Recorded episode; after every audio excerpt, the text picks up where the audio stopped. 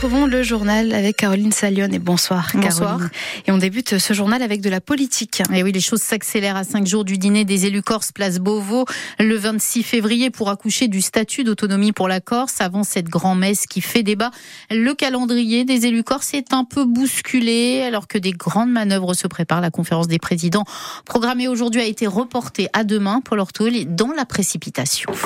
Oui, un renvoi en raison de l'indisponibilité d'un groupe politique selon l'exécutif. La conférence est donc reportée à demain, 10h30, à la collectivité en salle Michel Rocard ou en mode distanciel. L'ordre du jour, synthèse des travaux de la conférence des présidents pour mettre un point final à ces rencontres débutées il y a un an et demi. Et puis, Gilles Siméon y planche sur la tenue d'une réunion plus générale ce vendredi à la collectivité de Corse avec le banc et l'arrière-banc de la délégation insulaire.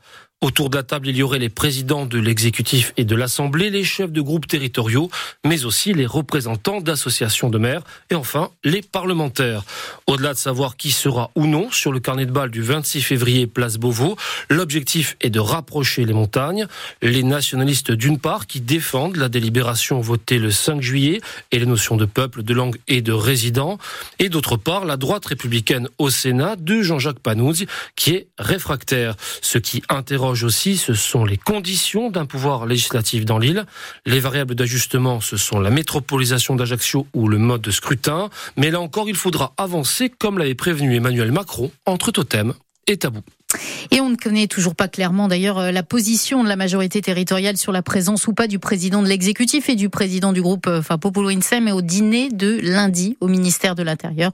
Fais-moi court, c'est tient en ce moment même une conférence de presse à Bastia, ce qui devrait permettre donc de clarifier les positions. Les transports maritimes avec euh, l'appel à l'organisation d'une table ronde intersyndicale avec les acteurs de la délégation de services publics sur la question de l'ouverture d'une ligne hors DSP pour la, de, pour la méridionale entre Toulon et l'île Rousse à partir euh, du 6 avril. Selon le syndicat autonome des marins de la marine marchande de Corsica-Ligne, cette ligne ferait peser une lourde menace sur l'avenir de la DSP et sur les emplois au sein de la compagnie Corsica-Ligne.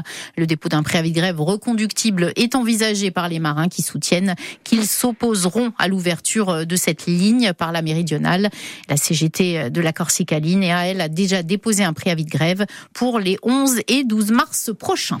Et puis l'entreprise EDF condamnée par la Cour d'appel de Bastia. L'entreprise devra s'acquitter d'une amende de 40 000 euros euh, pour manquement à une obligation de sécurité par négligence après les incendies de juillet 2009 à Olène et dans le Sartenay qui avaient parcouru plus de 4 000 hectares de végétation. La Cour d'appel de Bastia confirme donc le jugement rendu en première instance en septembre 2021 par le tribunal correctionnel d'Ajaccio.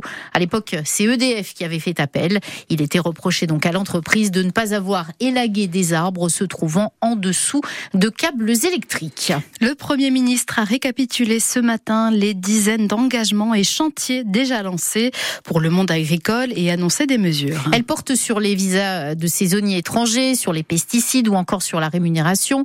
L'objectif de souveraineté agricole et alimentaire sera inscrit noir sur blanc dans le futur projet de loi d'orientation agricole, a promis Gabriel Attal. Pour simplifier la vie des exploitants, le Premier ministre s'est également engagé à faciliter l'attribution des visas pour que les saisonniers étrangers viennent travailler dans les exploitations. Le gouvernement va présenter également d'ici l'été un nouveau texte de loi pour renforcer le dispositif Egalim. Et puis pour peser jusqu'au bout, FNSEA et jeunes agriculteurs ont prévu à Paris vendredi soir un cortège emmené par quelques tracteurs se terminant devant les portes du salon de l'agriculture qui ouvre le lendemain.